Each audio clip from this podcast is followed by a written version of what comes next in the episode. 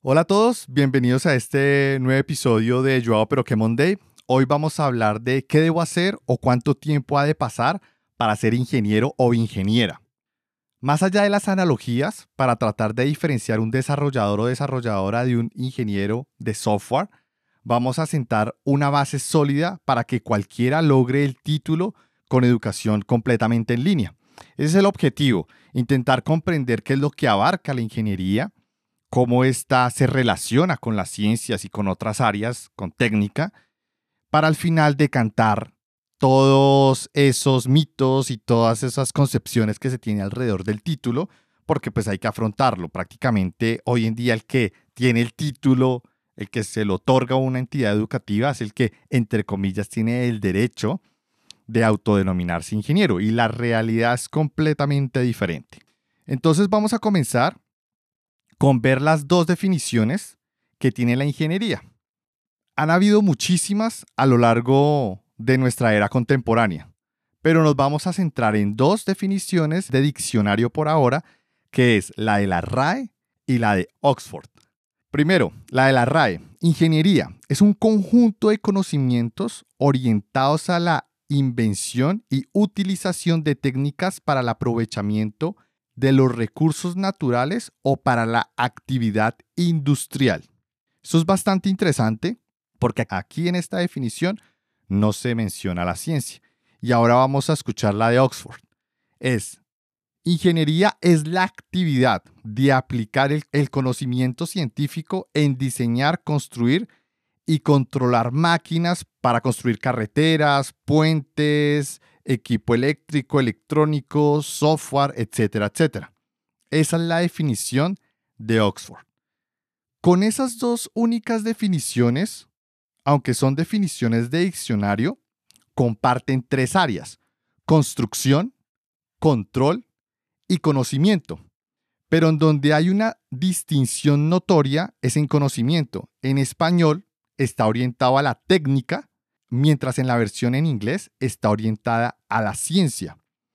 Me gustaría de pronto que quien quiera participar me de pronto se arriesgue o me comparta un comentario con respecto a por qué las definiciones pueden llegar a variar tanto de una lengua a otra.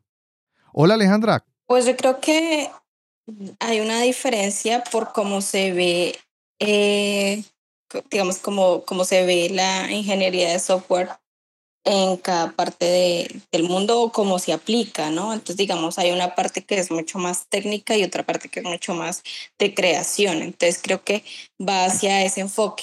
Digamos, eh, la creación la, en la ciencia de datos o en, o en un tema de creación, los... Eh, la información que se ve o los datos que se ven, o bueno, como diría yo, como la educación que se ve es distinta a la aplicación de los mismos. Y aunque quisiéramos que eso fuera como, como en una misma tónica, creo que uno no podría abarcar realmente o la, la aplicación y la creación. Es muy difícil de, de abarcarla en su totalidad. ¿Sí? Entonces yo creo que de ahí surge la, la diferencia y la distinción eh, de esos conceptos.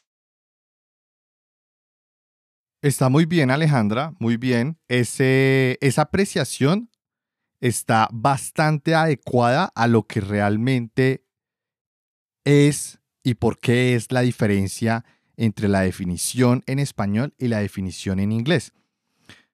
Más que todo es porque prácticamente el desarrollo de la ingeniería se ha dado más en el mundo anglosajón y ha ido permeando el resto de países, lenguas alrededor del mundo.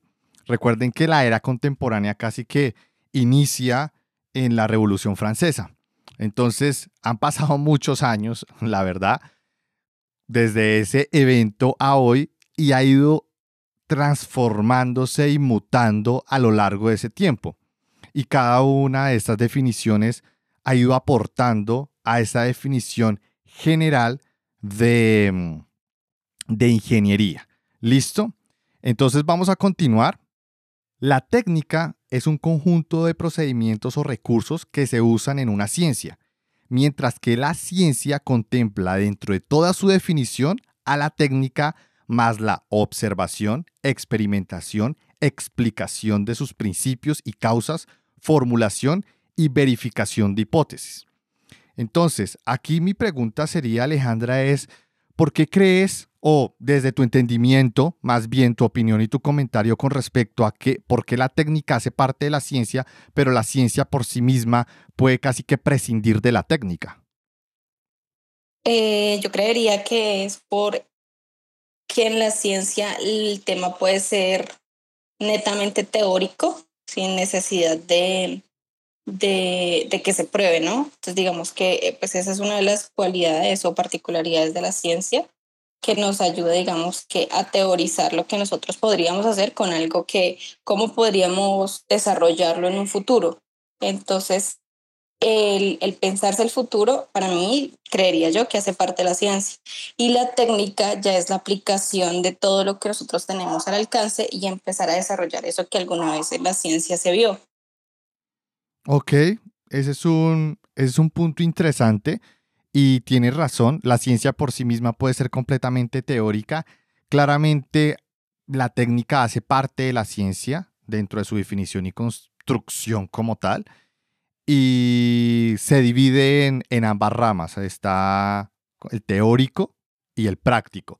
Aunque en la práctica, como tal, desde un punto de vista científico, va más orientado o se ha propagado más el mundo de la ingeniería. Porque aunque hay científicos que son prácticos, que son experimentales, la realidad es que quien lleva eso hacia mm, el mundo la comercialización y el uso común es un ingeniero. Voy a subir a René que me acaba de solicitar el micrófono.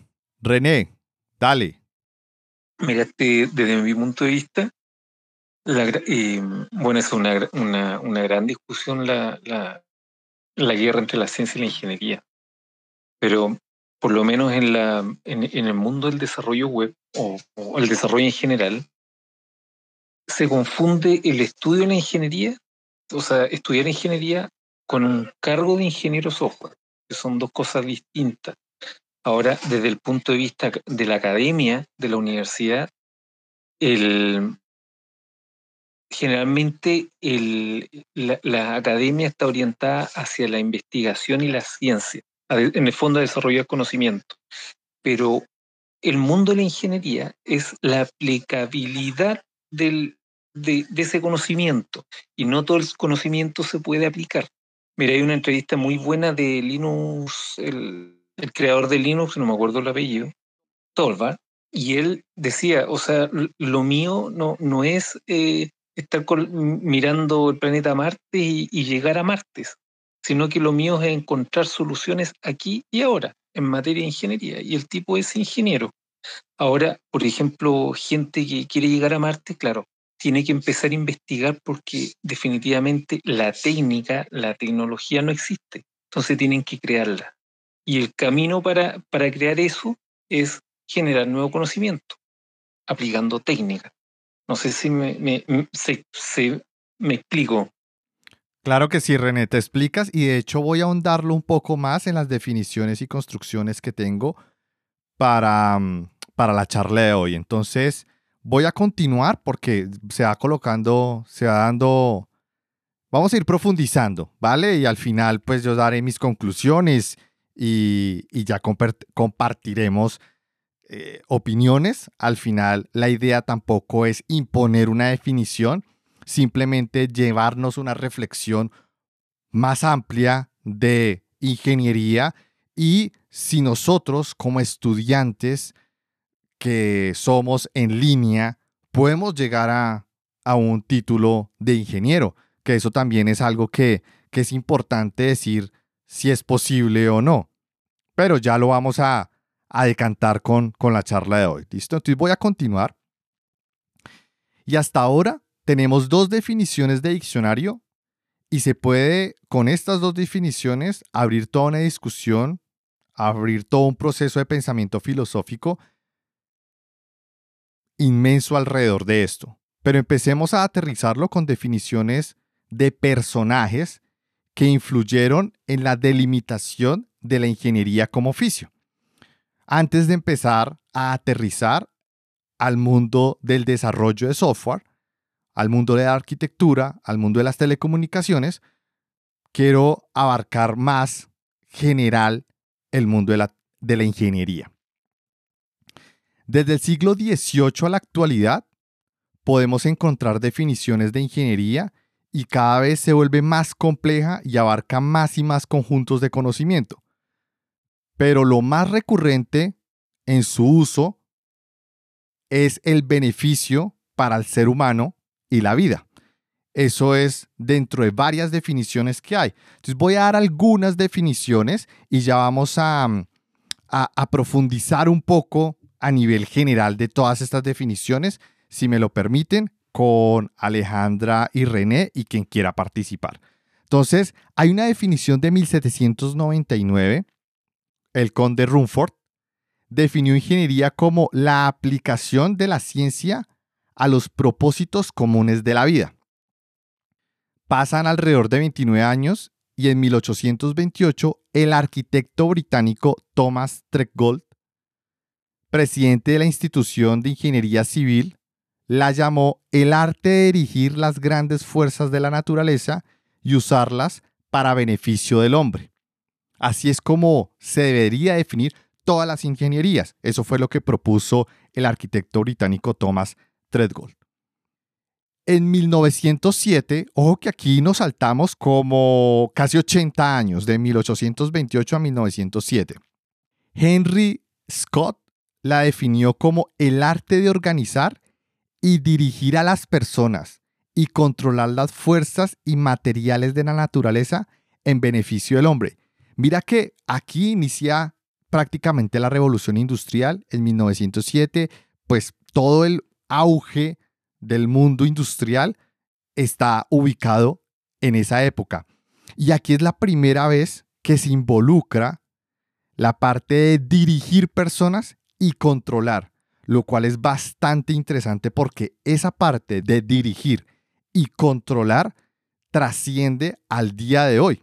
Y me gustaría, antes de continuar con más definiciones y llegar al día de hoy, me gustaría conocer su opinión, cómo desde su perspectiva, ha permeado esa parte de controlar y dirigir personas y cómo se ve reflejado a los cargos y la dinámica de un ingeniero en sus oficios el día de hoy. Dale, Alejandra. Ok. Bueno, pues digamos que yo aparte, bueno, de ser programadora de software, soy psicóloga, ¿no? Y lo vi muy, muy enfocado hacia ese punto porque justo eso es lo que a nosotros digamos, de una u otra forma mm, buscamos como personas que seleccionan personal. ya no trabajo en eso, pero en algún momento trabajé. Y un perfil, un perfil eh, es eso, es identificar cómo yo puedo eh, dirigir y controlar. Mm, controlar suena muy feo, ¿no? Pero pues finalmente esa es la industria y, y, las empresas, ¿no?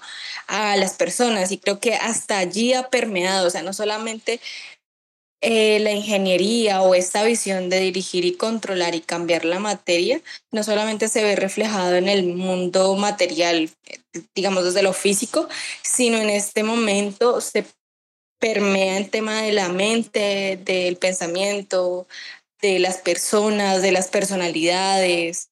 Entonces, cada vez está haciendo menos material y más eh, interno, pues. Ok, esa aproximación está bastante interesante. René, ¿algo para agregar? Mira, eh, Alejandra tiene una aproximación al tema, una perspectiva más humanista. Yo soy ingeniero informático, pero desde la época de Matrix 1, para que nos hagamos una idea.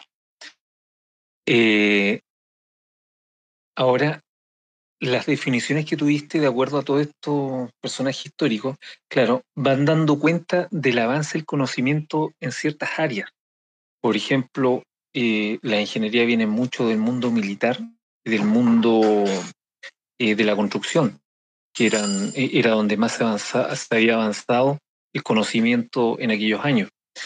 Ahora, siempre se enfoca, por lo menos eh, cuando yo estudiaba, se enfocaba eh, la ingeniería desde la perspectiva del uso de los recursos de la manera más eficiente para, bueno, desde el punto de vista empresarial, eh, lo, maximizar las utilidades. ¿ya? Y desde ahí, desde el mundo de la ingeniería informática, es, se ha una aproximación de cómo aprovechar los recursos de manera más eficiente, los recursos tecnológicos, para aumentar eh, la utilidad de la empresa. Todavía no me quiero, eh, entiendo que eh, el tema lo quiere enfocar para allá, pero en el fondo es cómo utilizar de la manera más eficiente los recursos que se disponen para X resultado. Ahora, claro, cuando hablamos de personas, eran los únicos recursos que habían en el momento, porque hoy en día cada vez hay menos personas en, en la parte productiva y más tecnología, más máquina, y todo va para robot, quizá al 100%. Pero eso es lo que podría aportar. Ok, René, muchas gracias. Gracias, Alejandra. Me gusta ambas definiciones, porque acá yo también soy ingeniero, pero me gustó porque cada definición se aborda desde la perspectiva en la cual crecimos y nos desarrollamos intelectualmente. Yo por el momento mantengo o intento mantener una postura más holística, dado que soy el host de este space, pero me gustó la aproximación de René desde un punto de vista de ingeniería mucho más específico que lo que yo di.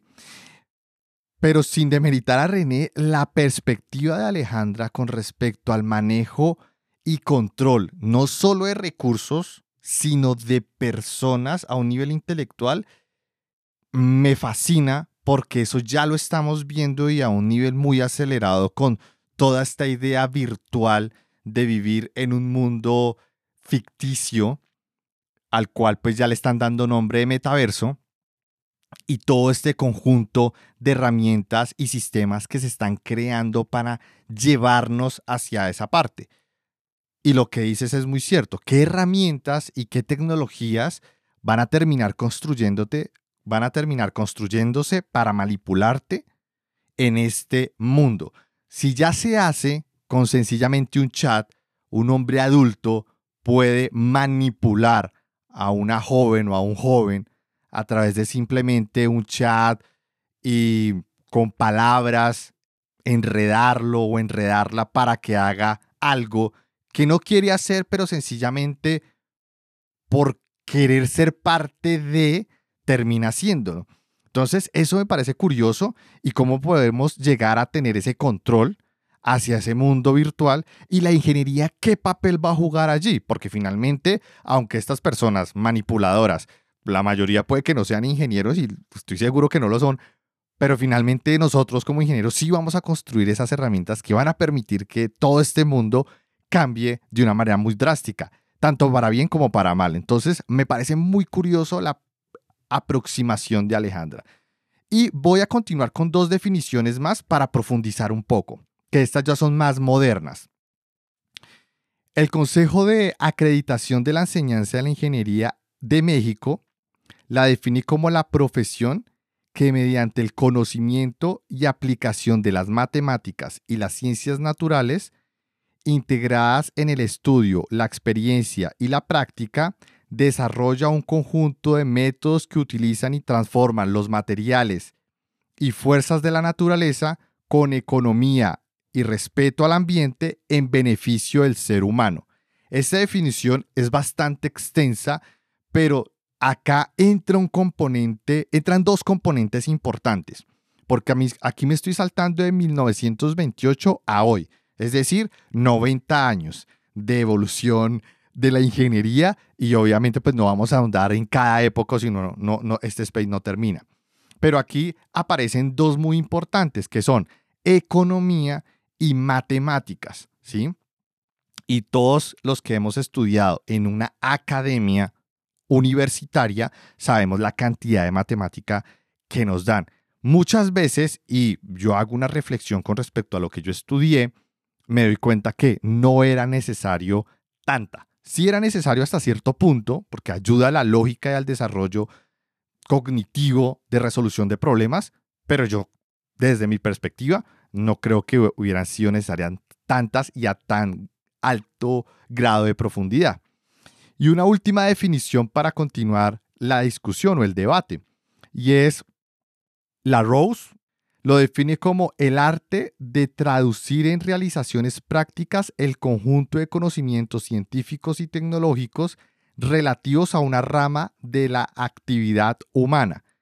Y por ello existen diversas especialidades de la ingeniería, los cuales aumentan a medida que aumenta el caudal de conocimiento y de sus aplicaciones, lo cual es acá interesante porque eh, pone sobre la mesa que esto es lo único que va a seguir haciendo es crecer, es aumentar.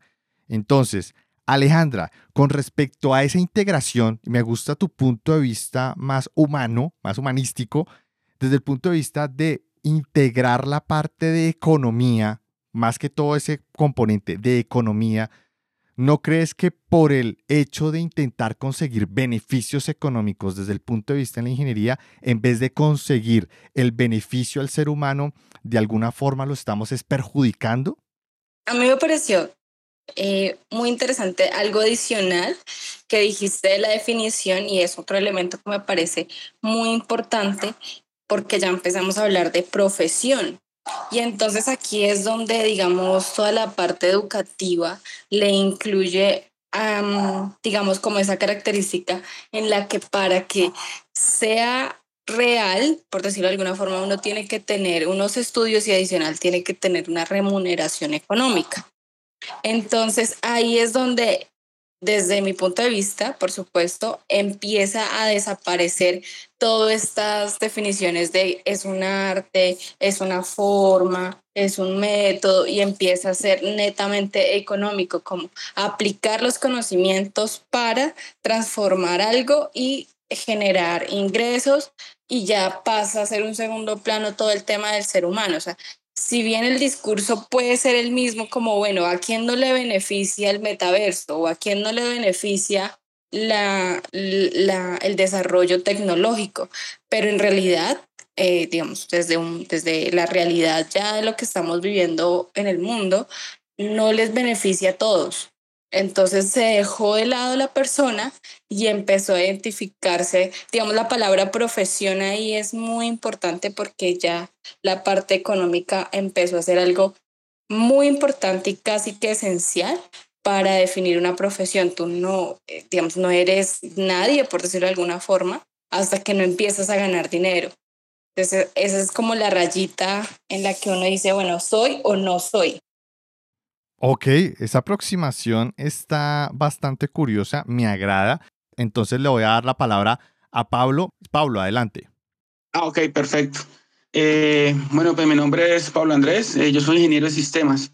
Pues de acuerdo al tema que están hablando, pues, me llama mucho la atención la parte eh, del concepto humanista que nos da Alejandra. pues sí, es verdad lo que está pasando pues, con la parte económica, porque la gente obviamente ya busca más eh, más enfocado en esa parte, en un trabajo y sobre todo en, en, nuestra, en nuestro ámbito laboral. Pero hay que tener en cuenta muchas cosas también. Eh, recuerden que ahora se están automatizando muchos procesos. Eh, es decir, por ejemplo, ahorita los trabajos que son o profesiones que son repetitivos, todos esos trabajos y todas esas profesiones se van a volver automatizadas. ahora el Machine Learning ha avanzado bastante para que eso se, se convierta en algo que, que pueda desaparecer un poco y como decían eh, eh, hace pues un rato, esos trabajos pueden pues cambiar. Ya yo creo que el futuro va a ser muy automatizado, demasiado automatizado. Y sobre todo pues, eh, pues en mi ramificación que yo estoy viendo en, en ciencia de datos, en ingeniería de datos, esto se ve bastante, ya que eh, esto más que todo se automatiza, se automatiza pues para que los datos sean más, eh, más específicos para poder brindar una información más detallada y más depurada. Entonces, eh, yo creo que la profesión va para esa parte. Y yo creo que el enfoque de la mayoría de profesiones, de profesiones va a ser en ese, en ese aspecto. En un aspecto de que todos deben tener, aprender sistemas, deben aprender informática para poder seguir en sus profesiones, eh, pues poder seguir con sus, con, sus, con sus profesiones y sus enfoques. Es correcto, muchas automatizaciones y muchas herramientas de inteligencia artificial están empezando a permear muchas carreras. Entonces, muchas personas que no hagan parte del mundo de la tecnología van a tener que ingresar, así sea por los lados, con ciertas herramientas para poder explotar o mejorar su perfil y su profesión. Eso, eso me gusta. Y sobre todo, las ingenierías, como hoy las conocemos, van a empezar a mutar porque hay varias cosas que ya no van a ser tan necesarias. Por ejemplo, Hoy en día tú no ves un ingeniero de redes. Anteriormente existía una profesión, una carrera que era específicamente network engineer. O sea, era un ingeniero de redes. Solamente se preocupaba por el networking. Pero ahora que muchas empresas y muchas startups y nuevos proyectos están naciendo en la nube, esa parte de ingeniería de redes y todo lo que conllevaba antes ya no se necesita. Se aplica diferente, pero no se aplica al nivel de profundidad que antes. Entonces, definitivamente toda esa transformación sí va a hacer que también nuestras ingenierías y nuestras profesiones varíen y cambien. Solo para reflexionar voy a hacer tres preguntas. No es para debatirlas ya, vamos a debatirlas en un ratico, pero para que las tengan en cuenta, para que las tengan en la cabeza, y es, ¿ser solo un desarrollador o programador de software entra dentro de la categoría de ingeniero? O ingeniera. Segundo, estudiar una ingeniería te hace ingeniero o ingeniera. Y tercero, haber estudiado y ejercido la ingeniería, pero terminar en otro país de conductor de un taxi o de Uber, ¿te quita el título? Me gusta estas preguntas porque te ponen a reflexionar sobre lo que es y lo que no es y hasta qué punto sigues siendo y hasta qué punto dejas de ser. Me parece curioso. Las voy a dejar ahí. Ya les habilito los micrófonos para participar. Simplemente voy a hacer la siguiente acotación. Podemos usar un sinfín de analogías y escenarios para intentar separar quién es o no es un ingeniero o ingeniera. Pero el resultado es que muchas personas no van a estar de acuerdo con esto. Así que sin importar quién está de acuerdo o quién no está de acuerdo, voy en este space a dar mi propuesta. ¿Listo? Y antes de continuar con esa propuesta, no sé si alguno de ustedes, porfa, levántenme ahí la mano, quiera responder a alguna de las preguntas que acabo de hacer o darme un comentario. Pablo, adelante. Mm, bueno, pues son unas preguntas que son eh, de bastante reflexión sobre todo la primera, que habla de que un desarrollador es un ingeniero, pues, ¿qué te puedo decir yo? Respecto pues, a un poco de mi experiencia y un poco de lo que uno puede ver, eh, la práctica o lo que tú haces el día a día o lo que tú trabajas y en lo que es tu vocación es lo que te hace. Entonces, yo pienso que sí puedes llegar a ser un ingeniero con los conocimientos y aparte de que un desarrollador siempre es autodidacta, la mayoría. O sea, todos buscan como una forma de, de seguir estudiando, de seguir actualizándose prácticamente. Y yo creo que si tiene las, las bases los fundamentos, se puede llamar o se puede decir que es un ingeniero, pero obviamente sin el título, pero se puede decir un conocimiento de un ingeniero. Y la última pregunta también es de reflexión, que tú hablas de que si una persona quiere un ingeniero y se va a otro lado a, a manejar un carro o algo así, lo mismo te digo, o sea, lo que tú haces día a día es lo que te hace a ti, prácticamente. Es como si tú vas a ser un conductor, pues eres un conductor. Pero si tú vas a trabajar en tus conocimientos, en tu, en, en tu enfoque, tú eres lo que, lo que haces. Ok, gracias. Pablo, está muy bien ese, esa reflexión. Dime, Alejandra, dale. Voy a empezar por la tercera porque es la que más curiosidad me da, porque resulta que en este momento pues estoy haciéndome esa pregunta eh, teniendo en cuenta pues la posibilidad de migración que uno tiene. Entonces, pero pues no como técnica de software, sino el contrario, como psicóloga, ¿no? Entonces, si yo me voy a otro país en donde la psicología o la psicología de aquí, de este país, no está aceptada, me voy a hacer otra cosa, yo dejo de ser psicóloga, digamos que esa es una pregunta que me he intentado responder desde hace como dos años que estoy en este proceso y digamos que me, me parece ahí que, que hay algo muy puntual y es que nosotros dejamos de ser lo que eh, en lo que dejamos de estudiar o de innovar o de aprender, creería yo. Entonces, también pasa que uno puede ser una, una, uno puede trabajar muchos años en una profesión, pero si deja de aprender, entonces creo que uno deja de ser ese profesional para pasar a ser alguien que solamente está completando una tarea. Entonces, digamos que las tres preguntas van muy de la mano, porque ser solo un desarrollador o programador entra en la categoría de ingeniero, yo creería que ser solo un desarrollador no, pero un desarrollador que investiga y que va más allá y que es autodidacta y que empieza a ver más allá de ser desarrollador, creo que puede convertirse en un ingeniero sin necesidad de pasar por una, una universidad, más bien con unos buenos mentores y con una buena experiencia, creo que podría entrar en esa categoría. Em, igual, si uno, es, si uno estudia una carrera y termina siendo ingeniero, pero nunca se actualiza y simplemente se queda con lo que vio en ese pasado y trabaja 10 años en lo mismo y no se va actualizando constantemente, yo creo que ahí deja de ser un ingeniero para ser una persona que solamente trabaja en una actividad que ya sabe, que no necesita muchas veces conocimiento o nuevo conocimiento porque no se ha actualizado. Entonces creo que ahí en mi concepto está el punto. Me encanta, Alejandra, tu aproximación porque es muy de filosofía, es muy del pensamiento de humanidades, y obviamente por tu educación como psicóloga.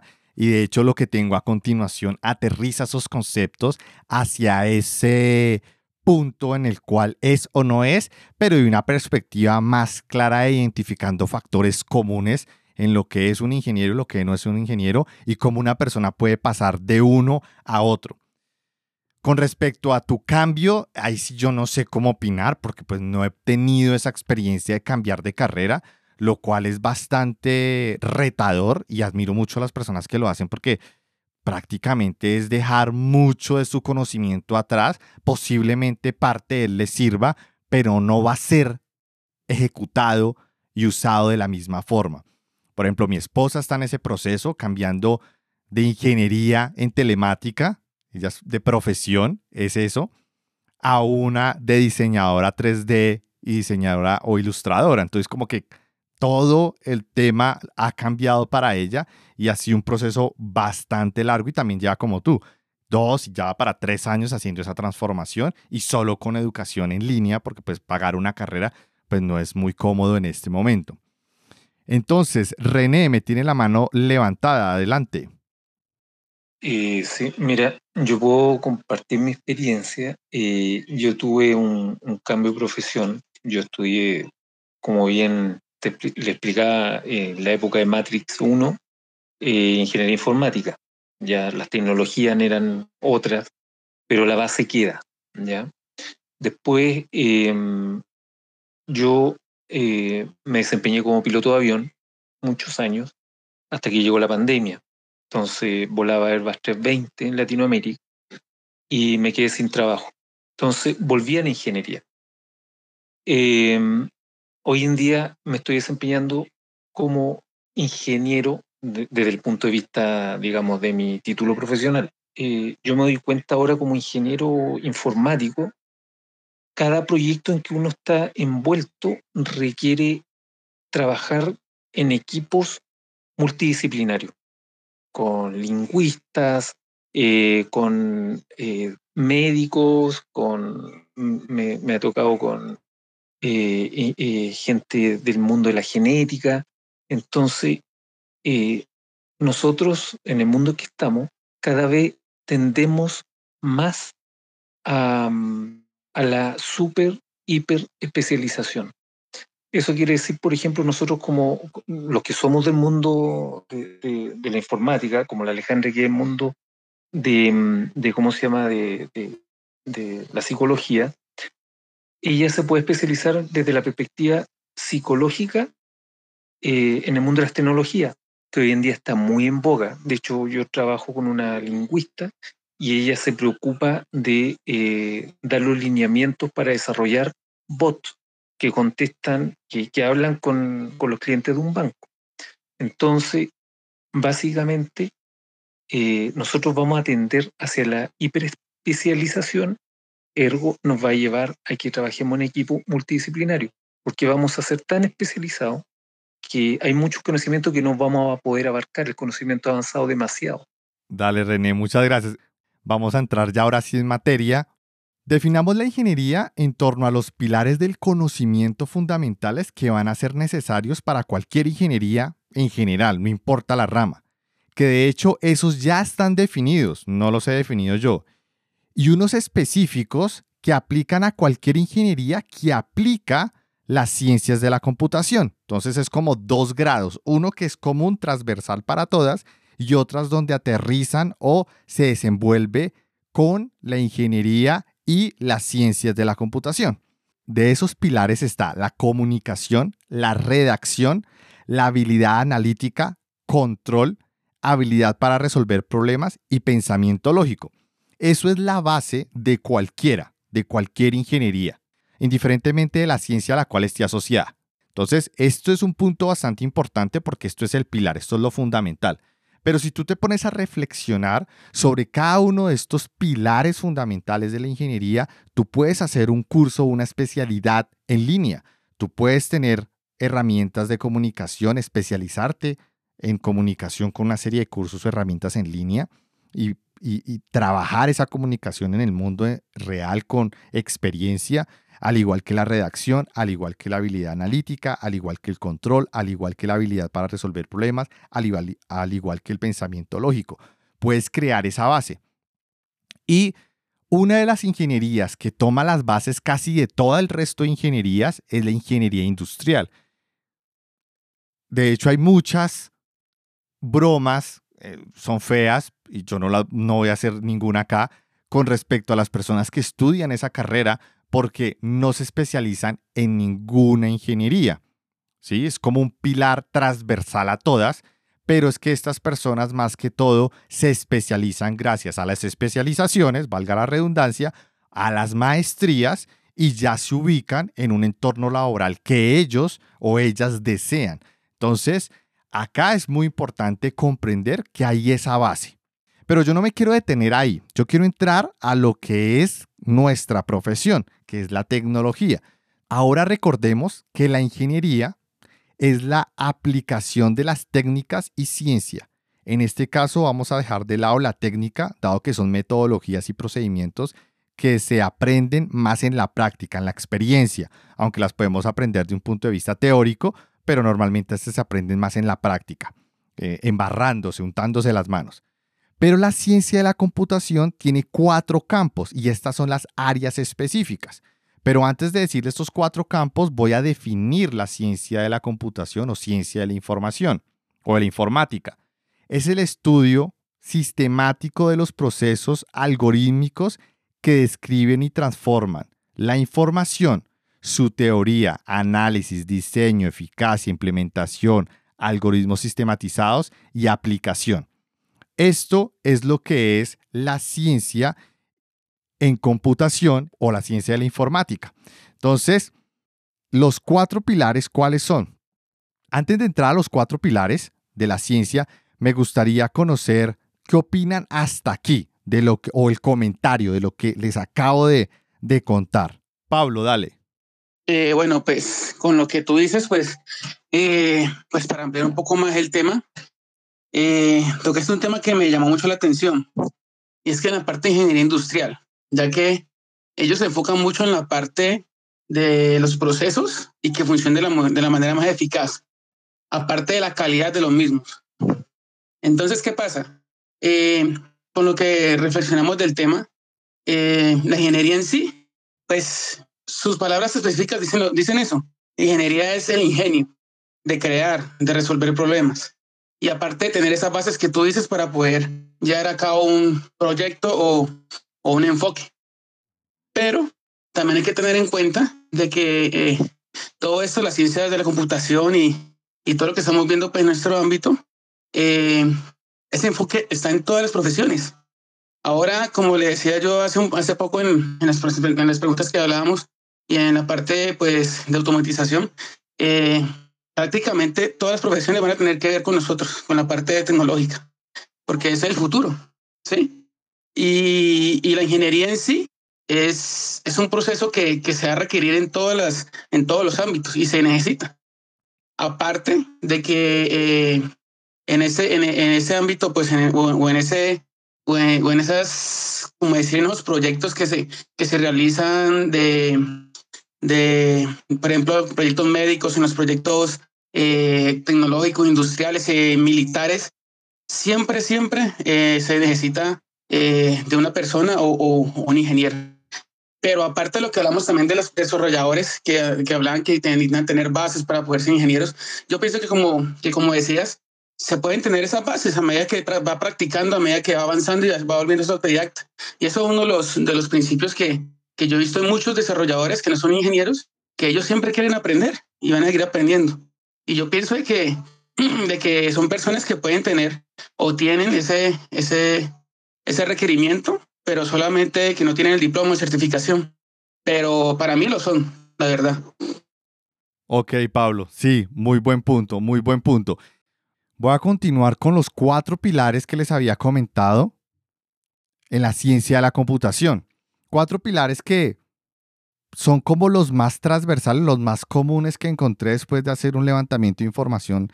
Y dentro de esos pilares encontré cuatro que eran como lo que más se repetían en la información y en los papers que encontraba. Entonces el primero es teoría de la computación, ¿sí? Entonces recuerden que la ingeniería es aplicar técnicas, metodologías y procedimientos y al mismo tiempo ciencia de la computación, ¿vale? Para el beneficio de la vida y el ser humano a través de economía, control y una serie de procesos y pasos específicos. ¿Listo? En términos generales.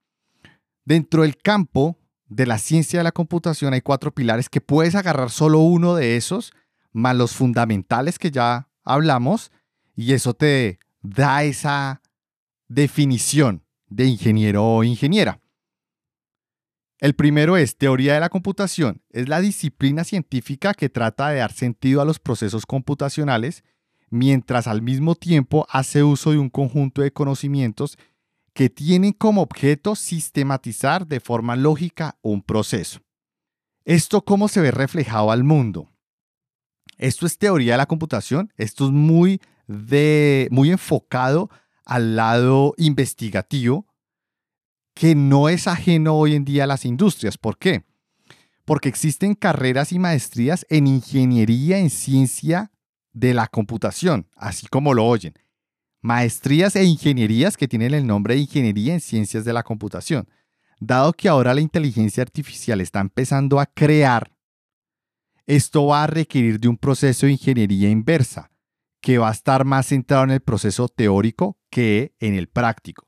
Es decir, muchas capacidades anteriormente una empresa para intentar identificar cómo había hecho otra empresa para mejorar sus procesos es intentar hacer un análisis de ingeniería inversa para descubrir esos puntos de eficiencia que ellos también pueden implementar dentro de su propia metodología para poder ser igual de productivos.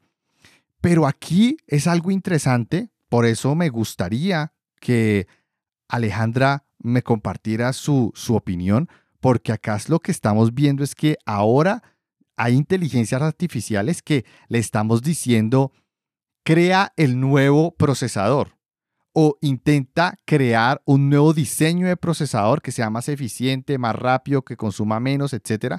Y ya hemos visto diferentes experimentos que salen ideas loquísimas que uno dice, bueno, ¿cómo llegó esta inteligencia artificial allá?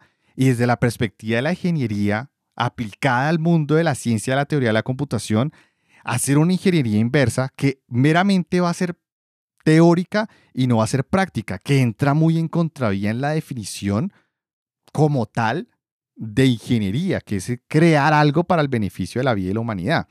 Entonces, eh, Alejandra, te escucho, no sé, quiero oírte. Lo que eh, entiendo es que vamos, vamos a pasar a un segundo plano en que la inteligencia artificial sería quien cree y nosotros quien le demos sentido a, a lo que crean. Exacto, exacto. Bueno, pues digamos que sí es, o sea, estoy muy de acuerdo que eso va a pasar, aunque va, digamos que puede pasar en mucho, mucho, mucho, mucho tiempo, todavía falta bastante en el, en el caso de, de, de hasta dónde vamos a llegar, de, a llegar. De hecho, en este momento nosotros podemos pensar cuáles son esas múltiples posibilidades que puede traernos la inteligencia artificial, no solamente en la creación de sistemas, sino porque sistema es todo, sistema desde el cuerpo humano, que es un sistema, hasta un, el cerebro, que, o un sistema de pensamientos, o un sistema como una empresa, todo se puede, todo se puede eh, organizar y se puede crear, por decirlo de alguna forma, o duplicar, que eso es lo que va finalmente a hacer la inteligencia artificial y lo que eh, puede replicar otras inteligencias mucho más rápidas, em, con más información, entonces pueden desarrollarlas más rápido, ¿no? Eh, hay algo muy particular que, digamos, yo siempre hago y es, bueno, ¿en qué beneficia el hecho de que una inteligencia artificial cree sistemas más avanzados de los que podemos entender? ¿Sí? Creo que eso nos llevaría a, a tener procesos más avanzados de lo que nosotros podemos eh, acaparar o entender o conocer y creo que de ningún caso em, nos serviría como tal a todos como, como, como, como humanos, pues. En este, en este momento ya de hecho estamos muy quedados porque mm, todas las profesiones en realidad, todas deberían estar aprendiendo de sistemas y de tecnología. Y no importa si es filosofía o derecho o sociales o sociología, no importa que sean carreras que no tienen, por decirlo de alguna manera, ver nada, nada que ver con un computador. Pero ya ahorita en este momento, todo el tema de ciencia, de la computación, con temas de ciencia de datos, con tema de inteligencia artificial, dejó de ser un tema de computadores para pasar a ser algo que, tiene, que, que está inmerso en nuestro día a día. Entonces, si nosotros dejamos a la inteligencia artificial crear, por ejemplo, sistemas judiciales, vamos a aplicarlos mucho antes de entender cuáles son los riesgos, como está pasando con muchos temas de las criptomonedas, como está pasando mucho con el tema de, de esta economía que está creciendo y hasta ahora los abogados, por ejemplo, están pensando a ver qué hacen con eso. Entonces creo que va a ser una afectación muy grande si como sociedad no entendemos que la tecnología dejó de ser algo de computadores y que ahora nos pertenece desde que nos despertamos hasta que nos acostamos. La permeabilidad que ha tenido la ingeniería, no solo la ingeniería, sino todo el mundo de la computación, ha sido abismal en todos los campos. Tanto así que, como tú dices, campos como la filosofía, derecho, que entre comillas pues no están tan relacionadas, hoy en día sí lo están. Y me gustó un punto que tú dijiste y es cuando los sistemas o cuando estos modelos se construyen a partir de una inteligencia artificial, ahí es donde yo me refería a hacer una ingeniería inversa. Ingeniería inversa lo que hace es que toma algo ya construido y empieza a hacerle un proceso en el cual yo intento identificar cuáles fueron los pasos para llegar a ese resultado. ¿Listo? Entonces, creo que lo que tú dices, sí, puede que a futuro, muy a futuro, la inteligencia artificial y todos estos procesos lleguen a un grado en el cual ni nosotros mismos los entendamos y vamos a tardar mucho en entenderlos, pero cuando llegue el momento de entenderlos, ya estos sistemas van a llegar a un punto donde van a crear algo más complejo y vamos a tardar más tiempo en entenderlo. Entonces como que siempre vamos a estar atrás como seres humanos, como seres eh, como seres que comprendemos o intentamos comprender todo este mundo y va a ser complejo. Entonces, claro, recuerden que iniciamos desde el punto de vista de ingeniería, cómo me convierto en ingeniero, pero también cómo se va a transformar la ingeniería con todo lo que estamos viendo y como todo lo que se está transformando hoy en día la tecnología. Metaverso, inteligencia artificial y tan solo llevamos tres años, cuatro años de un boom grande tecnológico que la pandemia lo que hizo fue ralentizar ese proceso. Pero la realidad es que apenas en un par de años, cuando el tema como que vuelva a agarrar tracción, vamos a ver un incremento y un avance tecnológico en este campo. Vamos a continuar Ya me quedan tres pilares y la conclusión. El siguiente pilar en ciencia de la computación relacionada con la ingeniería y sus fundamentos es la estructura de datos. Son formas particulares de organizar los datos para que puedan utilizarse de forma eficiente. Los distintos tipos de estructuras de datos son adecuados para diferentes tipos de aplicaciones y algunos están altamente especializados para tareas específicas. Como ya sabemos, una de las ramas en crecimiento continuo es la de datos. El valor que ha tomado la información en las últimas dos décadas deja claro que este es un campo independiente dentro de la ciencia de la computación y que ha creado toda una economía alrededor. Aquí me gustaría oírlos con respecto a si ya se van a empezar a crear grandes volúmenes de información organizados de una manera extremadamente compleja, qué vamos a requerir o cómo va a mutar el mundo del desarrollo y el de ingeniería de software con respecto a todo este desarrollo dentro, del, dentro de la estructura de datos, dentro de esta rama de la ciencia de la computación. Me gustaría escuchar a, a René o a Pablo. Pablo, dale. Eh, bueno, pues de acuerdo a lo que hablas, eh, en la parte de datos sí es muy importante. Pues yo estoy enfocándome en esa rama precisamente por, porque para mí también es una de las, las ramas con más crecimiento, como dices. Aparte de que para mí los datos son como el oro, el, oro virtual informático. Porque ahora toda empresa necesita eso y le debe de tener. Inclusive la deben salvaguardar de, de forma en la cual no la puedan perder, porque una empresa pierde datos, se queda sin nada prácticamente.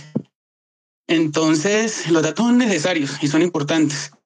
Incluso para las inteligencias artificiales, como hablamos a futuro, y en la parte eh, que hablaba Alejandra, la parte humanista, tiene mucho que ver también. ¿Por qué? Inclusive Google en estos momentos tiene una, una asistente virtual, la cual, eh, de acuerdo al tono de voz que le hablen, ella te responde de una forma humana. Si tú tienes un tono de voz triste o un tono de voz alegre, te responde de acuerdo a eso. Inclusive sigue en proceso, pero esa, esa, inteligencia, esa inteligencia artificial está muy avanzada ahora.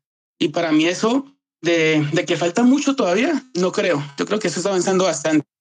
Incluso hace cinco o diez años, nosotros no pensamos de que eh, pudiéramos tener un, una inteligencia artificial que pudiera eh, decirte a ti o, o, ver visualmente qué es, qué es tal cosa.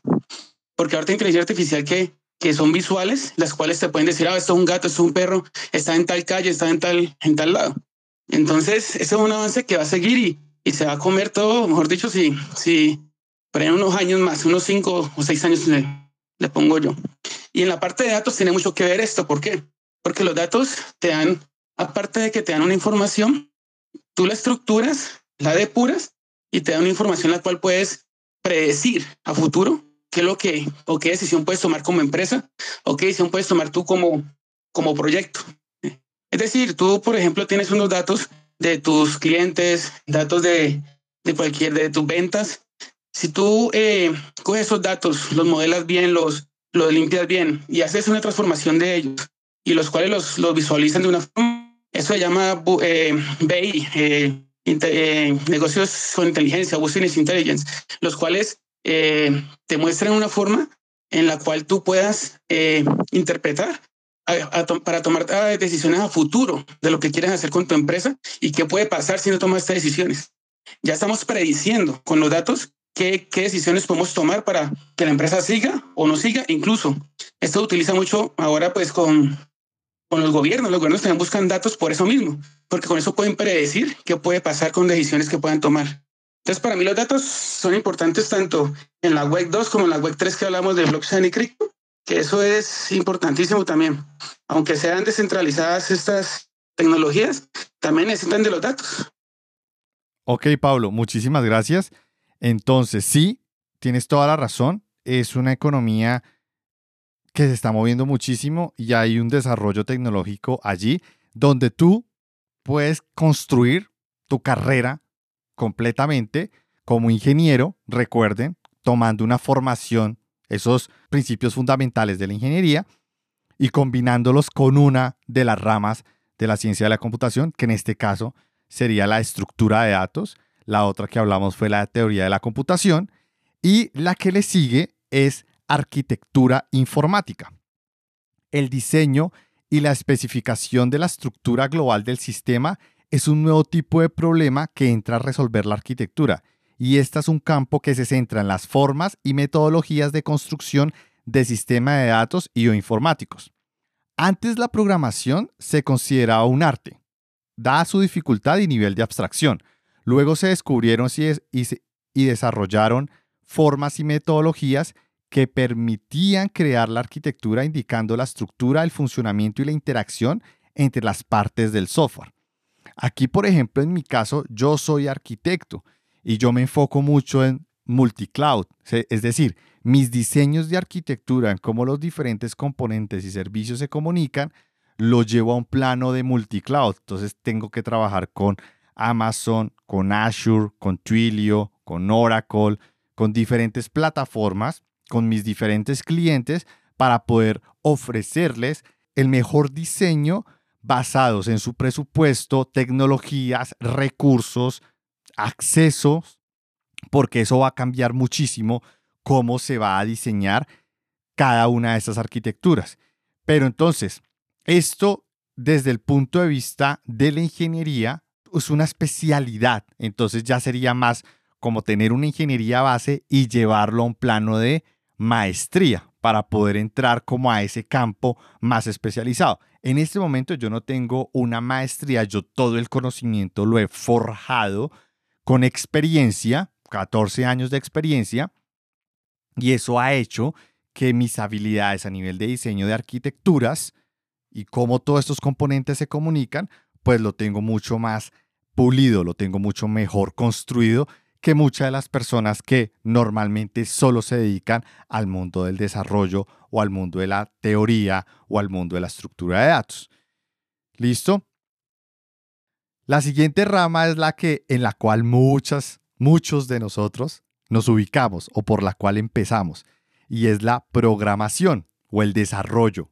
¿Listo? Y consiste en utilizar estructuras de datos para hacer funcionar el código informático a menudo asociado al desarrollo de aplicaciones y videojuegos, procesos por el que una persona desarrolla un programa utilizando un software que le permite escribir código. Un programador desarrollador sí puede ser un ingeniero o una ingeniera en el caso que cumpla con lo mínimo necesario entre el uso de los fundamentos de la ingeniería, que ya hablamos, y el campo de la ciencia de la computación, que en este caso sería la programación. Ese mínimo requerido lo listo a continuación. Son siete puntos. Primero, identificar la necesidad de un programa para resolver un problema o la posibilidad de automatizar una tarea. Segundo, reunir los requisitos del programa. El programa debe tener claro qué va a hacer y por qué es necesario. Tercero, realizar el análisis de los requerimientos del programa en esta fase se pueden especificar las pruebas que comprueben la validez del programa. Cuarto, diseñar el programa. El programa debe dividirse en partes de complejidad manejables. Quinto, implementar el programa haciendo un diseño detallado y especificando completamente todas sus operaciones. Sexto, probar el programa para asegurarse de que pasa las pruebas que se han definido en el análisis de requerimientos o requisitos. Y por último, séptimo, instalar el programa. Consiste en poner en funcionamiento el programa con los componentes necesarios, base de datos, red de comunicación, entre otros. Entonces, para mí, un desarrollador o un programador sí puede llegar o sí puede ser un ingeniero, pero recuerden, debe cumplir o debe cubrir las bases o los fundamentos de la ingeniería con algún tipo de estudio o experiencia y al mismo tiempo enfocar su conocimiento en la programación y teniendo como mínimo estos siete requisitos o requerimientos que los sepa aplicar y que los sepa comunicar dentro de su entorno, dentro de sus equipos de desarrollo, ¿vale? Recuerden, la idea es proponer, poner sobre la mesa otra forma de pensar, otra forma de ver la ingeniería, porque la realidad es que muchos de nosotros estamos o cambiando de carrera o estamos aprendiendo del mundo de la tecnología y el desarrollo de software Y muchas veces ese título mm, crea un abismo, una separación entre las personas que lo estudiaron en academia universitaria y los que están forjando su carrera en educación en línea. Entonces, por eso, por eso es la charla de hoy, por eso quise traer esa charla, eh, eh, quise traer este tema y empezar a, mm, a, ahondarlo un poco más para darle ese, ese, esa, esa diferenciación y, y empezar como a entrar al detalle, ¿vale? Em, Alejandra, adelante. Hola, bueno, pues digamos que me pareció muy interesante eh, la, la, opinión que, que están dando y de hecho me hizo recordar la visión que tiene, creo yo, Google, Facebook y todas estas empresas que están tratando de contratar personas independientemente si tienen o no un título de ingeniería. Y me pregunté realmente por qué hay, o sea, porque a veces lo venden muy fácil, ¿no? Como, ay, sí, Google y Facebook no necesitas un título, ¿sí? Pero si bien no necesitas un título, sí hay características particulares que se necesitan y creo que eso es lo que está marcando la diferencia hoy en día y es las especialidades en los conocimientos, eh, como lo estamos hablando, para poder tener un, un grupo, un, sí, un grupo interdisciplinario que ayude a gestionar las acciones y que los, que los ingenieros o bueno, ingenieras o programadores o aquellos que aspiren a programadores sean autodidactas y que tengan una continua educación. Entonces, allí va esto muy asociado a todo el tema de la innovación en mi concepto, ¿no? La innovación rara vez viene con un cartón, viene más bien con la identificación de una necesidad y de allí uno se interesa por estudiar o no algo. Yo me interesé en la tecnología, por ejemplo, por un tema de Serious Game y de cómo la psicología ahorita está muy enfocada hacia el desarrollo de conocimientos con base en videojuegos.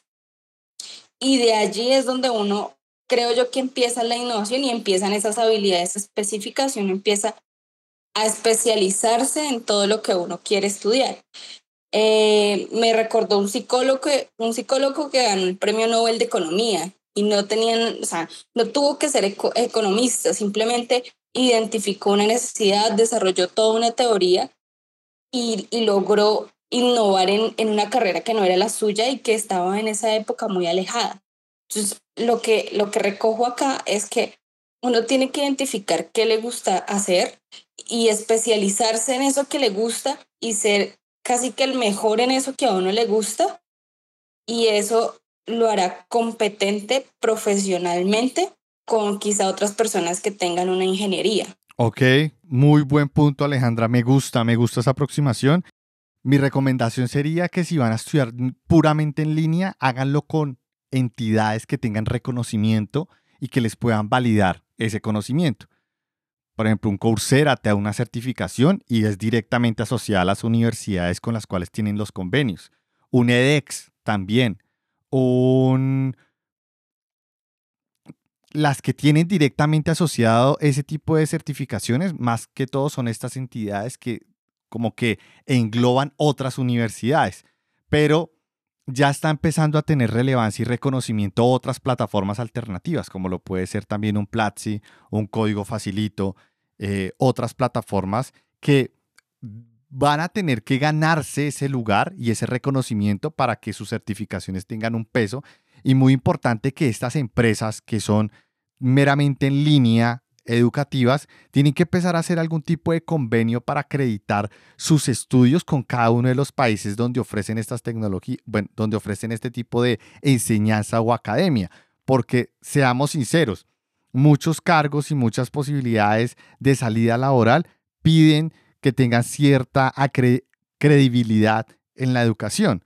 Hoy en día aún sigue siendo así, no porque tú agarres un libro ya te puedes dar un título y empezar a trabajar. Puede que alguien te pueda contratar y apueste a, a, que vas a hacer un buen trabajo, es, aún sigue teniendo mucho peso esa acreditación y ese conocimiento ya de alguna forma validado y respaldado por alguna entidad, ¿vale? Para concluir, quiero volver a hacer la pregunta. ¿Ser solo un programador, desarrollador de software, entra dentro de la categoría o se puede calificar como ingeniero o ingeniera? Y la respuesta a la cual llegué después de leer bastante estos últimos días es que sí y no. Y me explico. Están los que programan de manera artesanal, entre comillas, lo cual consiste en la realización de un programa casi únicamente en escribir el código, bajo solo el conocimiento de los requisitos y con una modesta fase de análisis y diseño.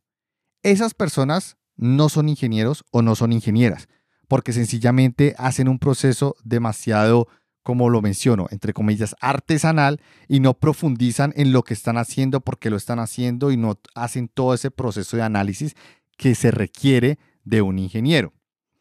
Mientras que están los que se centran en los pasos de planificación, diseño del programa, análisis y diseño de manera profunda, usando los fundamentos de la ingeniería y el campo de la programación de la ciencia de la computación. En este caso, sí te puedes llamar ingeniero o ingeniera porque ya has recorrido, ya te has instruido, ya te has educado y ya tienes las experiencias tanto en esos fundamentos de ingeniería como en la rama de la ciencia de la computación, en la programación, hondando en toda la parte de los, hondando en las características mínimas en la definición de un ingeniero cuando es programador. Esas características mínimas, recuerden que son identificar la necesidad, reunir los requerimientos, realizar el análisis, diseñar el programa, implementar el programa, probar el programa e instalar el programa. Esa es mi conclusión, eso es con lo que quiero cerrar el día de hoy. Quiero simplemente lo pongo sobre la mesa porque realmente eh, esa, esa brecha entre, lo, entre quien es un ingeniero y quien no es un ingeniero, me parece que es una conversación medio, medio infructífera porque la realidad es que cualquiera puede llegar a tener ese título siempre y cuando, de nuevo, cumpla con esos principios, con esos fundamentos y con esa rama de ciencias de la computación y de la ingeniería para autodenominarte ingeniero. Muchas gracias y nos hablamos en la próxima. Adiós.